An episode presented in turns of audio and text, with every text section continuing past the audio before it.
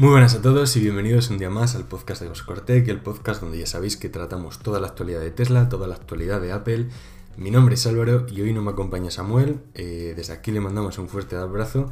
Y es que, como bien sabréis si nos seguís en la cuenta de Goscor Apple en Instagram, actualmente estamos esperando un evento que todavía está por confirmar por parte de Apple, por parte de la compañía, pero que bueno, todos los rumores dicen que, será el 23 de marzo a las 7, hora en España, peninsular, sobre las 12 aproximadamente en Ciudad de México, para nuestros amigos que sabemos que sois muchos los que nos veis desde, desde el otro lado del Atlántico.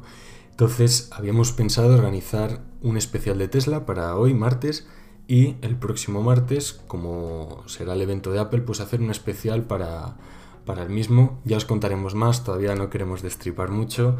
Os avisaremos sobre todo por el grupo de Telegram, que sois muchísimos los que estéis ahí. Os agradecemos, bueno, pues todos los mensajes que nos dais de apoyo, pues desde ahí os avisaremos también en Instagram y en Twitter, como, como viene siendo habitual.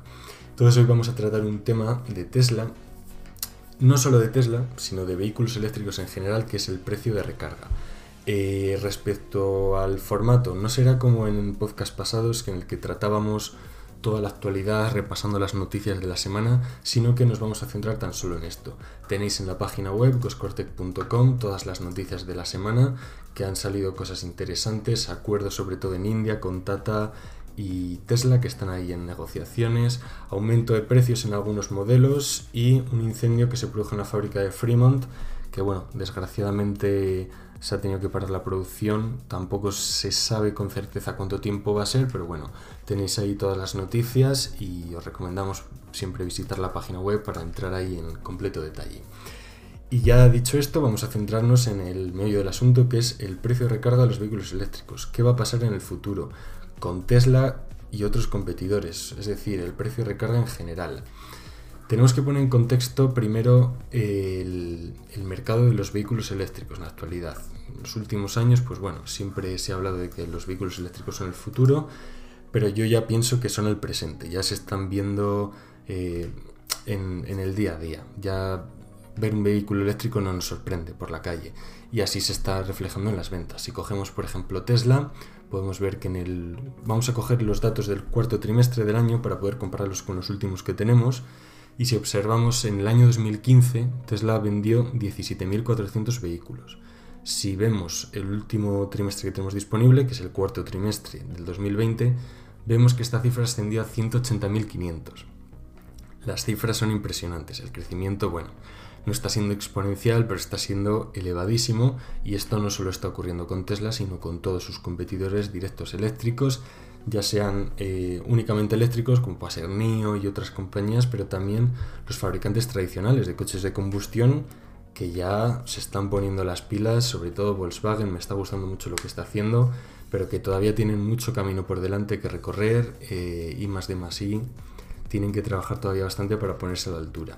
Dicho esto, em, Biden, la administración Biden, tiene sus planes eh, construir aproximadamente medio millón de estaciones de carga para vehículos eléctricos hasta 2030. Es un plan que tienen, tienen preparado, todavía no se conocen más detalles, pero sí que lo ha comentado en alguna, en alguna declaración. Y esto la verdad que es muy interesante. Actualmente en Estados Unidos, bueno, conocemos la red de, carga de Tesla, que es muy amplia y sigue aumentando cada semana. También conocemos una iniciativa privada, creo que es privada, eh, Electrify America, que también está incluyendo muchos puntos de carga en diferentes puntos de, la geografía americana para cargar vehículos eléctricos. Y con la administración Biden esto va a aumentar. La gran pregunta es, ¿va a aumentar lo suficiente? Es decir, las ventas de vehículos eléctricos están creciendo un mogollón, pero ¿va a aumentar los puntos de recarga tanto como los vehículos eléctricos? Actualmente, bueno, tenemos una proporción de, puntos de recarga con vehículos eléctricos, pues aproximadamente adecuada. Aunque sí que es verdad que hay en ciertos países, como puede ser Reino Unido, que ya se está notando que esto, eh, que todavía que faltan, faltan ya puntos de recarga, están creciendo tan rápido las ventas de vehículos eléctricos que ya se necesitan más puntos de carga. De hecho, eh, se necesitan actualmente 10 veces más el número actual de puntos de recarga para vehículos eléctricos en este país, debido a un estudio de realizado bueno, aquí en, Reino Unido. Y esto no es un problema que vaya a afectar solo a este país, sino que va a ser mundial. Es decir, como no nos pongamos las botas y empecemos a construir puntos de recarga, eh, vamos a tener un problema. El problema va a ser principalmente el precio. Se sabe que los puntos de recarga no van a aumentar tan rápido como las ventas de vehículos eléctricos. Actualmente las ventas de vehículos eléctricos ya tienen un rango muy superior a lo que conocíamos hace unos años, ya son más atractivos para, para el consumidor habitual, ya no se percibe como algo así tan, tan apartado, tan diferente, ya se ven por la calle y la gente se está animando a consumirlos. De hecho, bueno, en países como Noruega se, se estima que alrededor del 60% de todos los vehículos nuevos adquiridos ya son vehículos eléctricos y deben prepararse también las infraestructuras de carga para ellos. Entonces, em, ¿por qué se piensa que va a aumentar el precio de recarga de los vehículos eléctricos? Principalmente por esto por la proporción de puntos de recarga y número de vehículos eléctricos. En un futuro, de aquí pues aproximadamente 5, entre 5 y 10 años, la venta de vehículos eléctricos se va a disparar. Vamos a pasar de un consumo más eh, esporádico que actualmente salió la noticia ayer en Estados Unidos, un 1,4% de los vehículos eléctricos, de todos los vehículos fueron eléctricos, pero este porcentaje va a aumentar significativamente, sobre todo viendo noticias como fabricantes de, de vehículos tradicionales de combustión dicen que para 2030 todo va a ser eléctrico. No todos lo, confirman, pero bueno, va, es, una realidad, es algo que, va a ocurrir y las, las estaciones de recarga tienen que crecer junto a ellos. Es decir, Tesla tiene una red enorme de carga, pero que no es lo suficiente. De hecho, en el podcast anterior Samuel y yo comentábamos que hay eh, empresas europeas como SAP, muy conocida, muy grande, que les interesa mucho transicionar sus vehículos de empresa hacia Tesla, pero que todavía no pueden porque falta la infraestructura, falta la infraestructura de puntos de recarga y de, reparaciones y talleres. Entonces tienen que ponerse las pilas en este sentido porque el precio, si no, va a aumentar muchísimo. El precio de por sí va a aumentar. Ahora hablaremos sobre cuánto, porque hay algunas previsiones que, yo comparto que se espera que puedan pues bueno, eh, llegar a una par con los vehículos de combustión. La verdad que actualmente es uno de los motivos que de compra, una persona que va a adquirir un vehículo eléctrico, pues uno de los aspectos más positivos es todo lo que me voy a ahorrar en, combustible, en combustibles fósiles, gasolina, diésel, pues eh, lo voy a tener pues bueno, en, electricidad. Me voy a tener un ahorro muy importante, pero a medida que, los usuarios de vehículos eléctricos sigan aumentando y no aumenten proporcionalmente los puntos de recarga, esto va a ser un problema. Entonces, en el futuro, eh, yo pienso que va a haber una transición en, la forma en la que cargamos los vehículos eléctricos y se potenciará mucho la carga en casa. Es decir, carga en casa es mucho menos conveniente, hay que hacer un desembolso inicial, pero la carga será más barata de hacerlo en puntos de carga especializados, donde los precios serán mucho más elevados, pero la velocidad de carga será bueno, pues como la que conocemos o incluso superior gracias a los avances e innovaciones que, que pueda haber.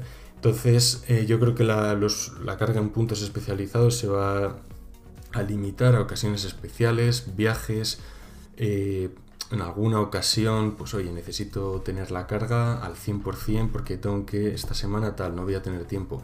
Pero el resto se van a tener que hacer instalaciones, pues ya sean en bloques de viviendas, en, bueno, también en viviendas unifamiliares para poder adaptar la carga. Al final yo creo que todas las casas, todos los bloques van a ser las propias, como se llaman ahora, electrolineras, eh, gasolineras eléctricas y bueno, los puntos de carga especializados se van a mover a un, a un segundo plano porque van a ser bastante más caras y se van a limitar pues bueno, a esas ocasiones especiales pues de viajes o, u otras que hemos comentado.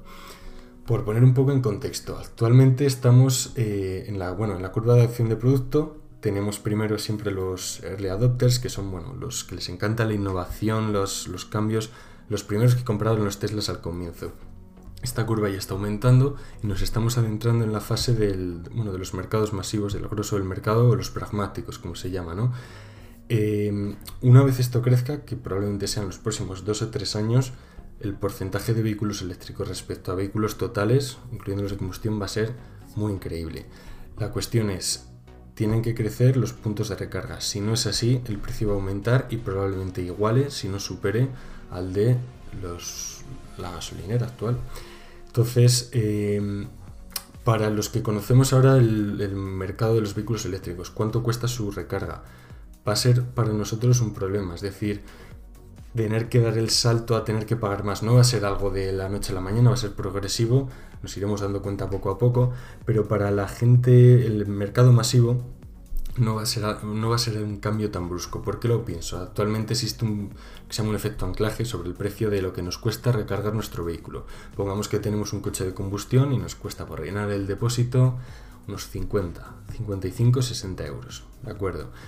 Pongamos que en 10 años eh, esa persona que hemos puesto de ejemplo va a adquirir un vehículo eléctrico. Para ese momento, pongamos que ya los precios de recargar un vehículo eléctrico hayan subido proporcionalmente y ya se encuentren pues bastante cerca de lo que, de lo que cuesta ahora actualmente recargar un, vehículo de combustión.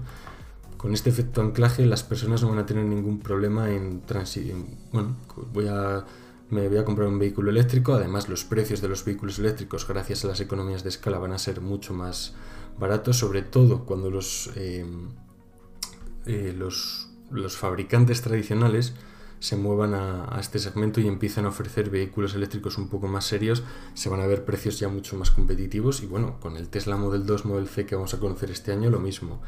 Entonces no va a ser el cambio tan, tan brusco, en el sentido de que bueno, vas a tener un coche por un precio bastante competitivo, un eléctrico, y el precio de recarga va a ser un aspecto más. Es decir, actualmente, como habíamos dicho, es un efecto diferenciador, pero en el futuro simplemente va a ser un aspecto más, pues bueno, me cuesta recargarlo tanto, muy similar a lo que pueda ser el, el precio de recarga de tu coche combustión en pasado.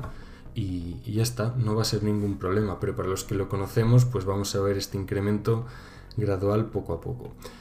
Yo personalmente pienso que sí que podría igualar el, el, precio de los coches de combustión, aunque bueno, eso nunca lo, lo, sabremos actualmente, tendremos que esperar para verlo y aquí estaremos en, en Goscortec para contároslo. Esperemos que os haya gustado bastante este episodio así un poco especial. Tenéis en la página web el artículo completo donde está un poco más detallado.